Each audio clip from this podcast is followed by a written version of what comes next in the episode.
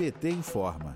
A 25ª edição da revista Focus Brasil publica uma entrevista exclusiva com a ex-presidenta Dilma Rousseff sobre as consequências do golpe de 2016 e o risco de um novo golpe de Estado no Brasil que vem sendo patrocinado por Jair Bolsonaro. A ex-presidenta permanece atenta e acompanha com interesse os desdobramentos da crise política que o país atravessa há meia década. Ela diz que o quadro é de deterioração geral, econômica, social e institucional. Para ela, o drama que o país vive hoje é fruto direto do golpe de 2016, um processo de corrosão democrática inaugurado em 31 de agosto daquele ano, quando o Senado Federal aprovou seu afastamento. A ex-presidenta lamentou, aspas, o golpe permitiu dois crimes imediatos contra o país o teto dos gastos, que tirou o povo do orçamento, afetando os programas sociais e os investimentos, e a destruição da Amazônia. Fecha aspas.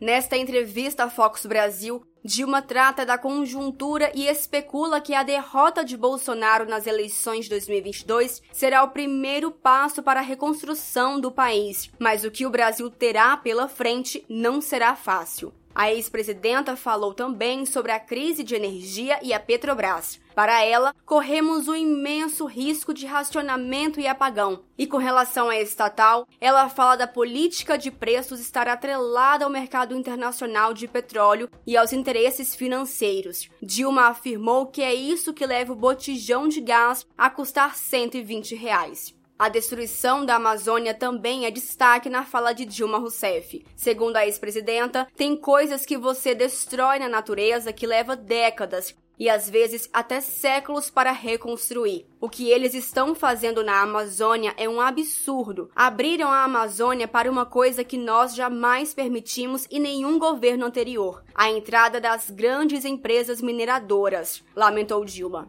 A escravidão e a violência foram outros assuntos comentados por Dilma em entrevista à revista Focus. Confira a entrevista completa no site. Acesse fpabramo.org.br e clique no ícone Focus Brasil.